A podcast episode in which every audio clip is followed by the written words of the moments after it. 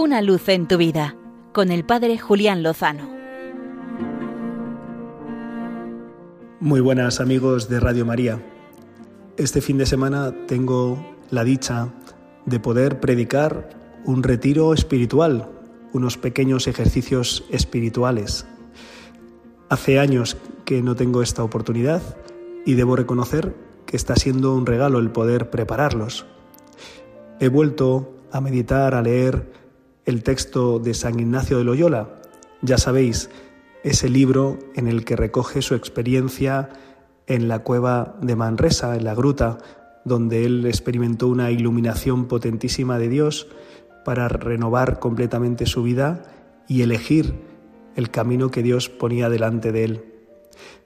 Es muy hermoso ver la finura espiritual con que San Ignacio acompaña al ejercitante y le anima a hacer esos ejercicios espirituales, ya sabéis. Igual que hay ejercicios físicos, también podemos ejercitar el alma.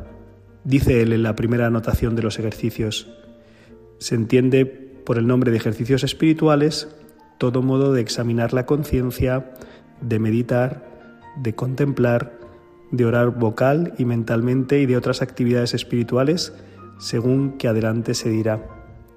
Porque así como el pasear, caminar y correr son ejercicios corporales, de la misma manera, todo modo de preparar y disponer el alma para quitar de sí todas las afecciones desordenadas y después de quitadas buscar y hallar la voluntad divina en la disposición de su vida para la salud del alma, se llaman ejercicios espirituales.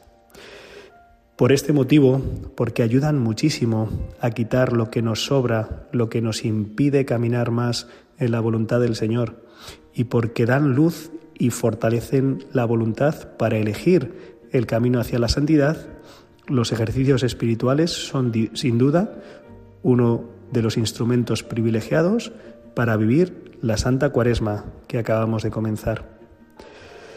Es hermoso ver también la sabiduría con la que San Ignacio invita al ejercitante, a cada uno de nosotros, si queréis, en este tiempo de cuaresma, a vivir los ejercicios y la cuaresma con gran ánimo y magnanimidad, con gran liberalidad, es decir, con el alma abierta para poder acoger lo que Dios quiere para nosotros y lo que nos indica que debemos dejar atrás.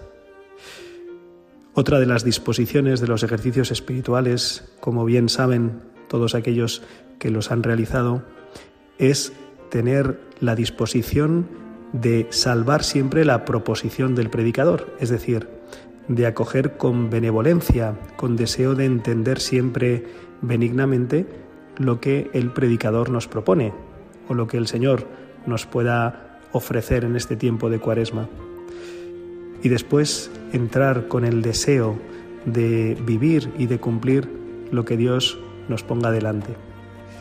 Os pido que encomendéis a las 40 personas que van a realizar estos ejercicios este fin de semana, como tantas y tantas tandas se realizarán durante este fin de semana a lo largo y ancho del mundo, porque es un momento de renovación y de conversión. Y por supuesto animo a que tanto a través de Radio María como en las comunidades eclesiales podamos todos en esta cuaresma aprovechar y disfrutar de un retiro espiritual. Será muy renovador y permitiremos que con el Señor de su mano lo mejor esté por llegar. Una luz en tu vida con el Padre Julián Lozano.